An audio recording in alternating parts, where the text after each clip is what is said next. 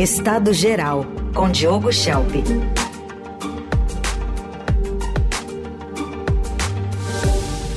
De olho no carnaval, que às vezes também é a política, né? Oi, Diogo, bom dia. Bom dia, Raíssen, bom dia a todos. Bom, na segunda-feira de carnaval ainda temos ecos de tudo que aconteceu lá na quinta-feira com a operação da Polícia Federal, na sexta, com quando veio a público o vídeo da reunião do então presidente Bolsonaro com seus ministros, né, um planejamento de golpe. Agora, para dois governadores, Diogo, Tarcísio de Freitas em São Paulo e Romeu Zema em Minas, é, o que, que eles devem prestar atenção nessa investigação que envolve Bolsonaro e seus aliados? Pois é, assim, a investigação contra Jair Bolsonaro e essa suspeita né, que você mencionou de que ele liderou uma tentativa de golpe de Estado para impedir que Lula se tornasse presidente, ela impõe alguns dilemas aos planos da direita de voltar ao poder. Né? A gente está longe, obviamente, das eleições de 2026, mas é claro que alguns nomes têm sido cogitados para assumir o bastão da direita e do antipetismo, não é? esse sentimento que foi tão determinante aí nas últimas eleições. É, então, são nomes que tentam se posicionar ou que têm potencial para se posicionar em um desses polos da polarização que aparentemente veio para ficar. A questão é que, como ficou claro nas últimas eleições, não sobrou muito espaço para uma direita responsável e democrática, ou seja, uma direita não bolsonarista. O bolsonarismo fagocitou a direita. O Bolsonaro, o ex-deputado do Baixo Clero, ele criou uma identidade para a direita brasileira né, com um apelo populista e com um ideário monolítico, que não admite nuances, né, não admite discordâncias internas. Então, qualquer aspirante à cadeira do presidente que pretenda representar a direita ou o eleitorado conservador, ele vai ter dificuldade de fazer isso fora das raias bolsonaristas.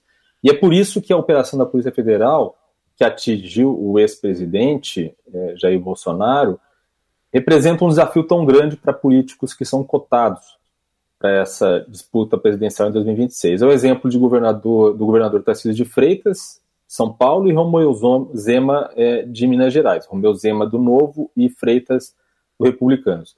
O Tarcísio, por enquanto, ele sinaliza que seu plano é disputar a reeleição em São Paulo, mas o nome dele é citado o tempo todo para 2026. E o Zema já deu mostras mais claras de ter ambições presidenciais. Na semana passada, por exemplo, antes da operação da Polícia Federal, ele deu uma entrevista em que disse que se sente convocado para disputar a presidência em 2026. Ele não afirmou, não confirmou ser pré-candidato, até porque é muito cedo para isso, mas disse que se tiver uma boa gestão em Minas nesse segundo mandato, se for bem avaliado, talvez esse caminho possa se concretizar. E o desafio de ambos consiste justamente em se solidarizar com os, as dores do bolsonarismo, vou falar mais para frente o que eu considero que é isso, e ao mesmo tempo não se deixar contaminar pelos efeitos do suposto envolvimento de Bolsonaro com os planos golpistas. Ou seja, eles vão precisar manter o ex-presidente e tudo que ele representa a uma distância segura, nem muito distante, a ponto de perder o apoio da sua base de apoiadores, nem muito perto, a ponto de se ver associado com as estripulias e as acusações golpistas. Então vai ser preciso equilibrar a lealdade bolsonarista de um lado com apego à ordem institucional do outro. Não é uma tarefa fácil. A única atitude concreta do Tarcísio em relação a esse tema até agora foi afastar o major da reserva, Ângelo Martins de Nicole, que foi um dos alvos da operação da PF, do cargo que ocupava no governo de São Paulo. De, de resto, Tarcísio Zema, assim como outros governadores do Sul e do Sudeste, eles têm evitado se manifestar sobre a operação da PF contra Bolsonaro. Claro que o carnaval ajudou, né? Então é, é mais fácil né, desviar a atenção para outros temas. É, mas eles vão ser cobrados pela militância bolsonarista para se posicionar, principalmente o Tarcísio, que se elegeu em São Paulo apadrinhado por Bolsonaro. Então, cedo, cedo ou tarde, ele vai precisar sinalizar que compartilha de algumas das dores do bolsonarismo para equilibrar a balança do seu capital político. O que, que são as dores é, do bolsonarismo? Né? São as mesmas de quando Bolsonaro foi derrotado nas urnas em 2022, mas que se acentuaram com essas operações da Polícia Federal. Né? O que eu chamo de dores do bolsonarismo são a crença de que o sistema, entre aspas, atuou contra a verdadeira vontade da maioria nas eleições, a convicção de que Bolsonaro e seu entorno sofrem perseguição política e a percep percepção de que os valores conservadores estão sob grave ameaça. Então, quem quiser ter chances com o eleitorado de direita não vai poder ignorar essa parcela bolsonarista, não vai conseguir contar apenas com a direita não bolsonarista, que não se mobiliza tanto, não movimenta tanto as redes sociais, não consegue explorar tanto a indignação das pessoas com Lula e com PT. Então, Tarcísio e o Zema têm feito alguns acenos para essa base, não é? O Tarcísio, por exemplo, na maneira como está lidando com a segurança pública em São Paulo, o Zema recentemente aliando-se a deputados bolsonaristas numa cruzada contra a vacinação obrigatória de crianças. E no caso de Tarcísio, ele ainda tem que equilibrar tudo isso com as parcerias pragmáticas que ele tem feito com o governo Lula, né? como, como, por exemplo, nos planos de obras no litoral paulista. Então, se forem bem-sucedidos em solucionar esse dilema entre lealdade bolsonarista e rechaço ao golpismo, o Tarcísio e o Zema podem até se beneficiar com esses problemas de Bolsonaro com a justiça, porque nenhum dos dois pertence ao PL, o partido do, do ex-presidente que está sendo sugado para o buraco dessas suspeitas de tentativa de golpe, inclusive afetando o presidente do PL, Valdemar Costa Neto.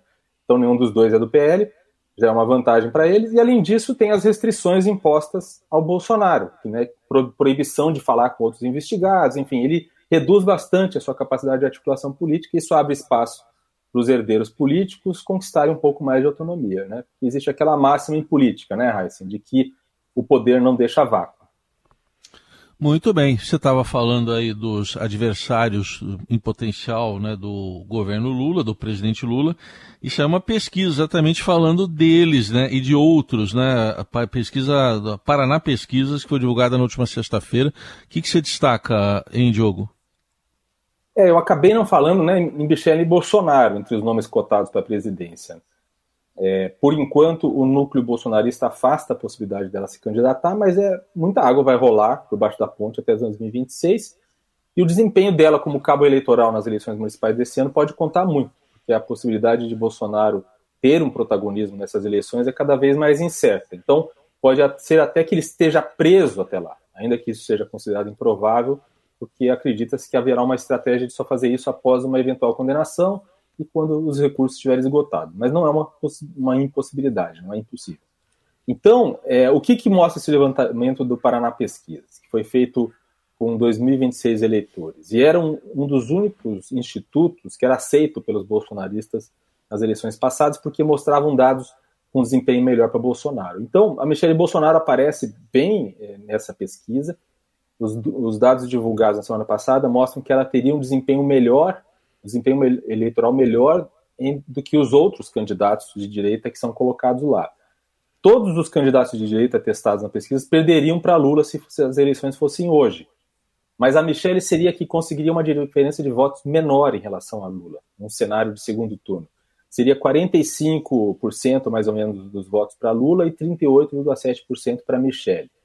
No cenário de Lula contra Tarcísio, o presidente teria 45,8% para se reeleger contra 34,6% de Tarcísio, então um pouco menos do que a Michelle. E é interessante que, segundo essa pesquisa, mesmo se Bolsonaro não estivesse inelegível, ele perderia de Lula de novo, mas com uma margem bem apertada, como foi nas eleições passadas. A pesquisa dá 43,9% para Lula e 41,9% 41, perdão, dos votos para Bolsonaro num hipotético segundo turno. Outro dado interessante, Heisen, é o potencial eleitoral dos candidatos. Foram feitas as seguintes perguntas é, em relação a cada um dos nomes. É? Eles fizeram perguntas relacionadas à possibilidade de, de votar né, nesses candidatos. Então, a pergunta era: com certeza votaria nesse candidato a presidente do Brasil? É, nesse caso, Lula e Bolsonaro, obviamente, é, têm um desempenho bastante grande, é, mas a pergunta interessante que eu achei é a, a, seguinte pergunta: poderia votar nele para presidente do Brasil? Né? E Tarcísio de Freitas teve uma resposta de 44,3% dos entrevistados em relação a isso. Então isso mostra uma rejeição baixa, é? mais baixa, por exemplo, do que a de Lula e de Bolsonaro. Lula a, é, teria 23,9% dos que responderam que poderiam votar nele para presidente do Brasil né, e Jair Bolsonaro 24,8%. Então Tarcísio, claro, também por ser um pouco menos conhecido, mas mostra aí ter uma rejeição menor. A Michelle Bolsonaro também com uma rejeição menor, porque 46% disseram que poderiam votar nela para presidente. E aí a outra pergunta interessante sobre esse potencial eleitoral é a que, é a que pergunta o seguinte para os entrevistados: vocês não votaria nesse candidato de jeito nenhum para presidente do Brasil? E o Tarcísio de Freitas foi o que teve a menor rejeição do, dos quatro nomes, né? Os nomes Lula, Jair Bolsonaro, Michele Bolsonaro e Tarcísio de Freitas. Ele teve só 36% disseram que não votariam de jeito nenhum em Tarcísio de Freitas e a rejeição a Michele Bolsonaro foi maior nesse caso, 47,6%, muito parecida com a rejeição de Jair Bolsonaro, que foi de 47,8%, e de Lula, que foi de 46,9%. E são dados interessantes mostrando aí o potencial, principalmente de Tarcísio de Freitas. E o Romeu Zema, ele aparece na pesquisa não muito bem colocado. Né? É, no cenário de primeiro turno, em que o nome dele foi incluído, ele oscila entre 58% e 6,5% das intenções do voto, bem menos do que a Michele Bolsonaro ou Tarcísio, que estão na faixa de 17% a 23%. Mas a pesquisa não incluiu o governador gaúcho Eduardo Leite, do PSDB, que poderia dar uma ideia aí do desempenho possível da centro-direita na corrida. Muito bem, dados aí completos então dessa pesquisa é, que, que ficou divulgada na última sexta-feira, Paraná Pesquisas. Bom, Diogo, estamos no Carnaval. O Carnaval de São Paulo também vem se consolidando como um carnaval de blocos, né? Cada vez mais, a cada ano tem mais gente participando. Por outro lado, também o carnaval de problemas, né? A gente mais cedo até noticiou a prisão de um golpista lá na região do Sambódromo do AMB, com mais de 450 cartões, né, com o chamado golpe da maquininha. Enfim, o problemas que eh, podem repercutir até numa eleição municipal, não? Que ocorre neste ano.